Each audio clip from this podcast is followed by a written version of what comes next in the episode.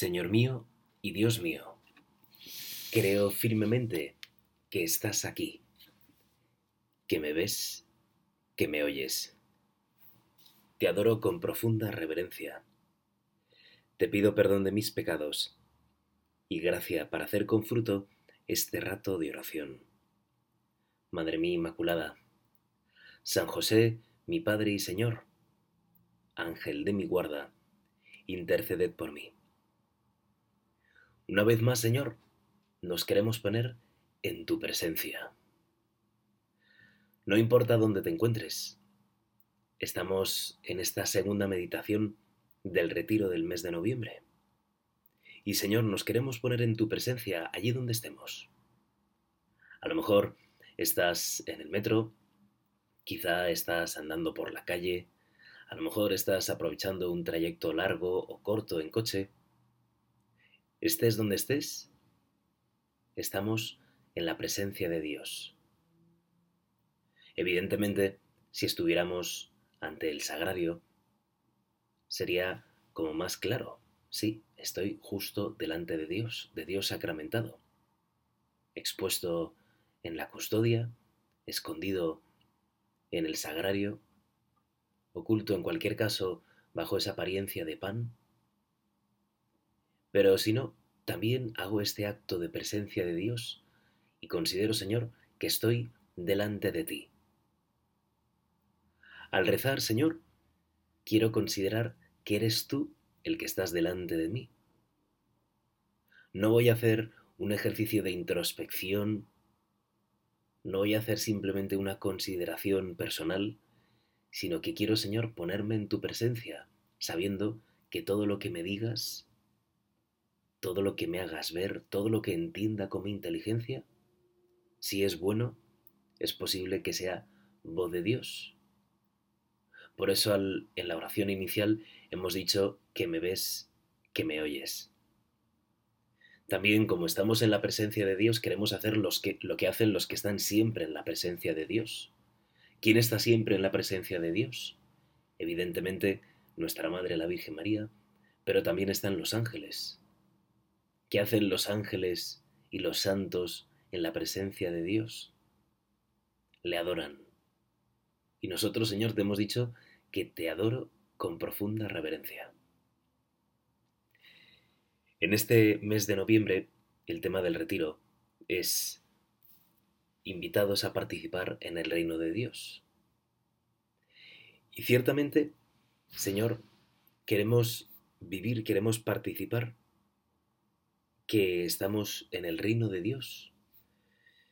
Dice el libro de Daniel, el reino de Cristo permanecerá por toda la eternidad. Su reino es un reino eterno y su dominación perdura de generación en generación. Esta es una idea que tenía muy clara el pueblo de Israel. El pueblo de Israel sabían que permanecerían por toda la eternidad. Por eso es un pueblo elegido por Dios. Es un, es un reino que es un reino eterno. Y creían, creen todavía, que su dominación perdura de generación en generación. Pero sitúate por un momento en el, como, como un integrante del pueblo de Israel en aquella época de esclavitud en Egipto y cómo Dios escuchó el clamor de su pueblo escogido, elegido, que sufría en Egipto. Y entonces es cuando el Señor libera a su pueblo y comienza esos años de peregrinación, el éxodo.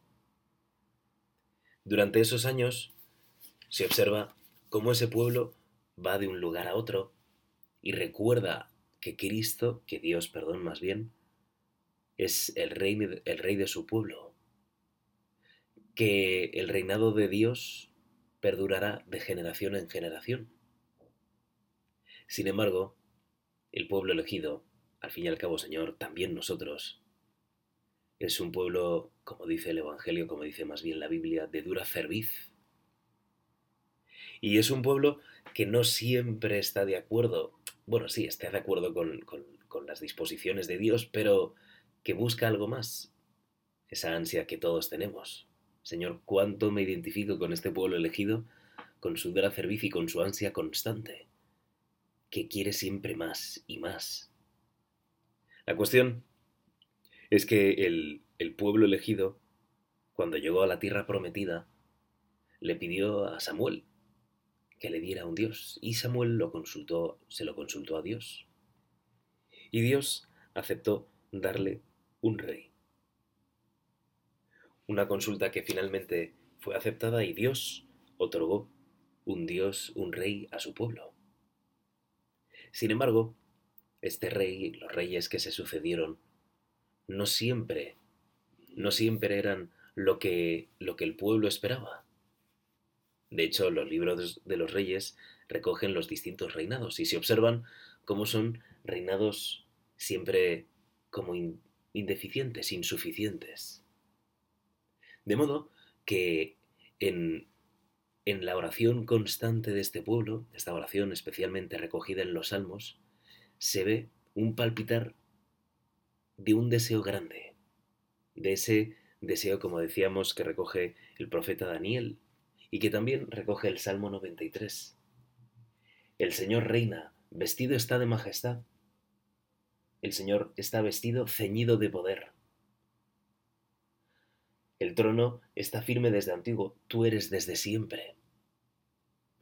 Esta oración que recoge el Salmo, como sabes, estos 150 salmos recogen esa oración constante del pueblo, del pueblo de Dios, y que nosotros hemos recibido y que Jesucristo mismo citó en varias ocasiones, y que de algún modo transmiten ese deseo que tiene el pueblo elegido y que también tenemos nosotros identificamos, y es muy bonito, Señor, que después de tantos siglos en nuestro corazón siga palpitando el mismo deseo que tenía el pueblo elegido.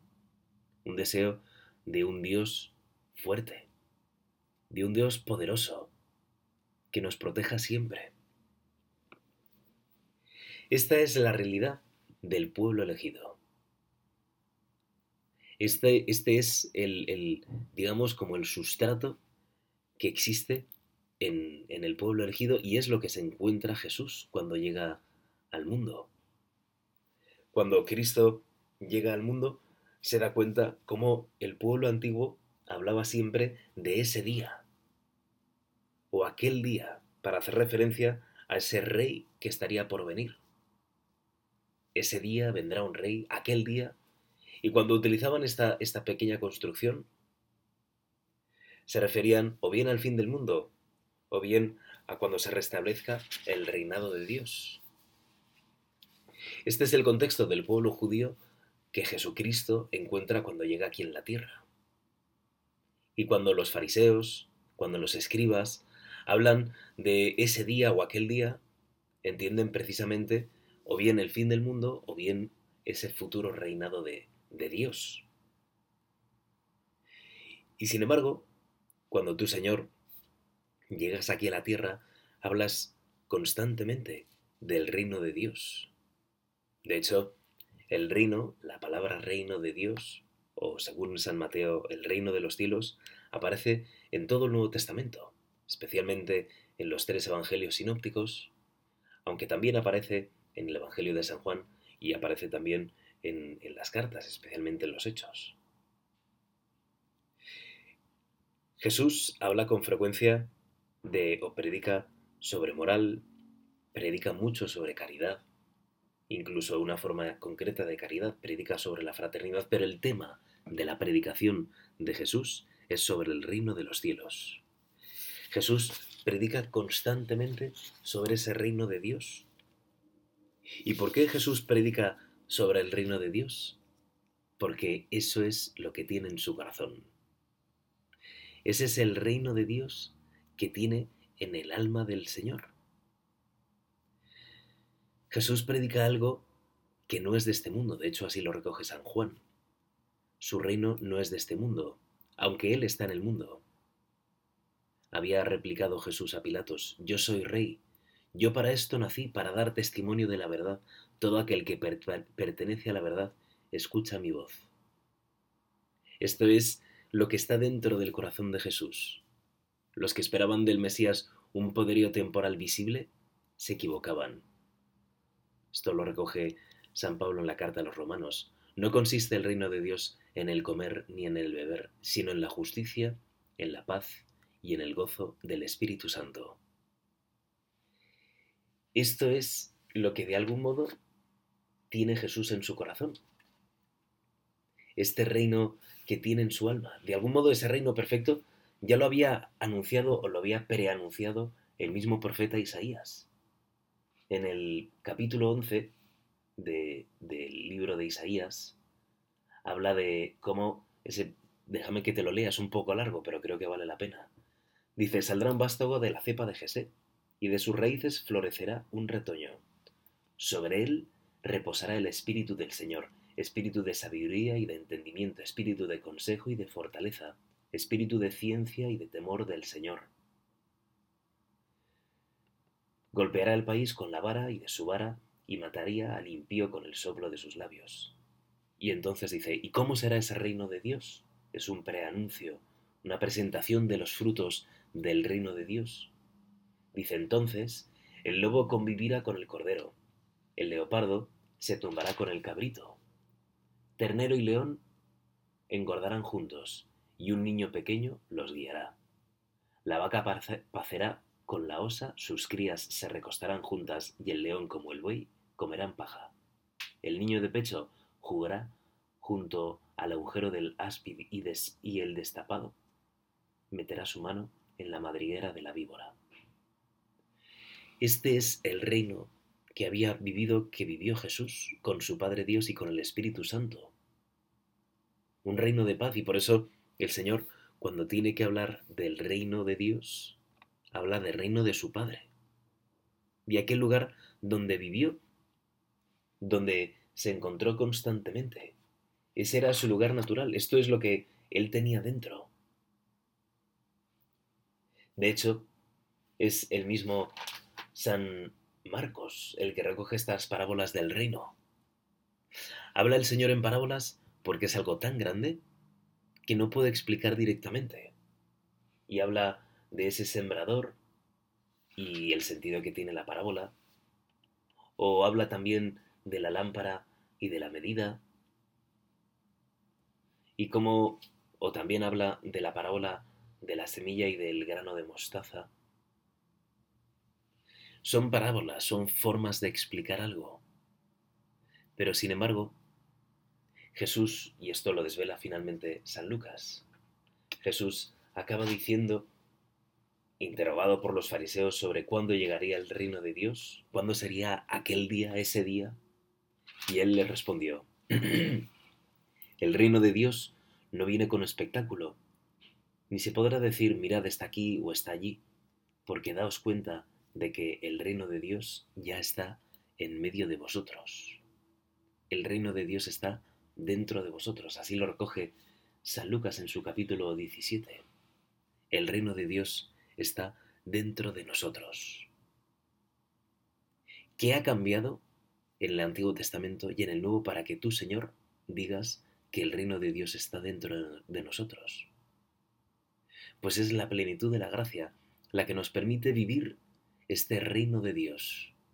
Tú, Señor, hablabas de lo que tienes dentro, porque dentro de ti había, dentro de ti, había ese recuerdo de la, de la, de la presencia de Dios constante, de la relación constante con el Espíritu Santo. Y nosotros, desde el bautismo, somos hijos adoptivos de Dios.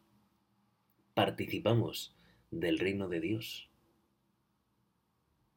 Hijos que están en la presencia de Dios como hemos hecho al inicio de esta meditación. Y el tener a Dios dentro de nosotros, estar en gracia de Dios, el poder dialogar con Dios como estamos haciendo ahora, nos permite participar ya de este reino. Déjame que te lea un, fragmento de una homilía de San José María que está recogida en Es Cristo que pasa, en la que trata muy bien en qué consiste este reino dentro de nosotros. Dice, dice así San José María, considera lo más hermoso y grande de la tierra, lo que place al entendimiento y a las otras potencias y lo que es recreo de la carne y de los sentidos. Y el mundo y los otros mundos que brillan en la noche, el universo entero.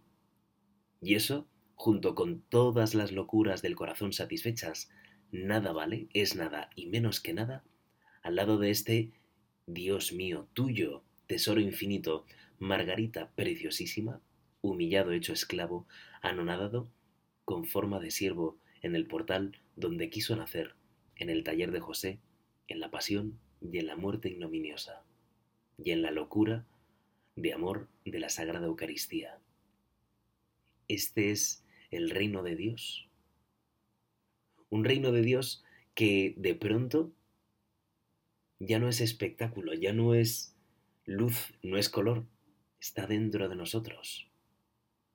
Es un tesoro infinito, pero que es humillado, que se ha hecho esclavo, que se ha hecho un siervo, que nace en un portal, que trabaja en un taller junto a José y que finalmente muere con esa pasión y como dice San José María, con esa muerte ignominiosa. Ese es el reino de Dios. Un reino de Dios que si te encuentras ahora en un oratorio, en una capilla, delante del sagrario, se encuentra ahí, delante de ti. Es la Sagrada Eucaristía, ahí está el reino de Dios. Por eso el Evangelio recoge que el reino de, de Dios es semejante a un tesoro. Es semejante un tesoro donde uno vende todo lo que tiene y hace lo que sea para adquirir ese, ese terreno, escarbar y por fin encontrar ese tesoro. El reino de Dios es, es un rey, es un reinado de amor. Un reinado de amor que está dentro de nosotros. Decíamos que el tema de la predicación del Señor es el reino de los cielos porque es lo que tiene en su corazón. Y por eso de su, de su boca habla su, sale lo que tiene en su corazón. Y nos anuncia el Evangelio y nos habla de su Padre Dios. Piensa por un momento, ¿qué sale de tu boca?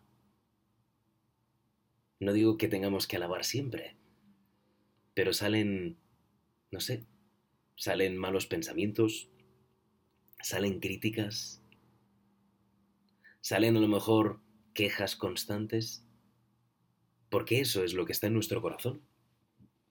Estamos llamados a tener el reino de Dios en nuestra alma, y más desde la gracia de aquella vez que nos bautizamos. Pero, ¿qué sale de mi corazón? ¿Qué hay dentro? La persona que tiene a Dios dentro habla del bien, habla de entendimiento, habla de paciencia, habla de misericordia, sabe escuchar. Sin embargo, aquella otra persona que no tiene ese reino de Dios en su corazón, habla de confrontación, critica, es una persona que no es capaz de sembrar el bien en los demás, sino más bien sembrar cizaña. Por eso creo que podemos preguntarnos, ¿cómo vivo yo este reinado de Cristo en mi vida? ¿Cómo dejo que Cristo reine en mi corazón? Lo puedo comprobar muy fácil de lo que sale de mi boca. Quizá no salga directamente de mi boca, pero queda, queda reflejado en mi pensamiento. ¿En qué pienso normalmente? ¿Tiendo a la crítica? ¿O sin embargo, tiendo a ese deseo de que Cristo sea el rey de mi vida? Dejo que, que Cristo vaya haciendo siempre en mi vida. Esta es, dice San José María, en camino. Esta es la llave para abrir la puerta y entrar en el reino de los cielos. El que hace la voluntad de mi Padre, ese entrará. La Virgen María, dice una vez también San José María, para nuestra Madre Santa María jamás dejamos de ser pequeños, porque ella nos abre el camino hacia el reino de los cielos, que será dado a los que se hacen niños. De Nuestra Señora no debemos apartarnos nunca. ¿Cómo lo haremos? Tratándola, hablándole, manifestándole nuestro cariño, ponderando en nuestro corazón las escenas de su vida en la tierra, contándole nuestras luchas, nuestros éxitos y nuestros fracasos. tratando así a la Virgen María, haremos que precisamente este reino de los cielos esté en nuestro corazón. Dejaremos que Cristo reine en nuestra vida, acudiendo a ella, tratándola a ella, estando, como decíamos al inicio, en esta presencia de Dios. Pues Madre, te pedimos esta gracia, tratarte más intensamente para dejar que este reino de Dios se haga vida en nosotros. Te doy gracias, Dios mío, por los buenos propósitos, afectos e inspiraciones que me has comunicado en esta meditación. Te pido ayuda para ponerlos por obra. Madre mía Inmaculada, San José mi Padre y Señor, Ángel de mi guarda, interceded por mí.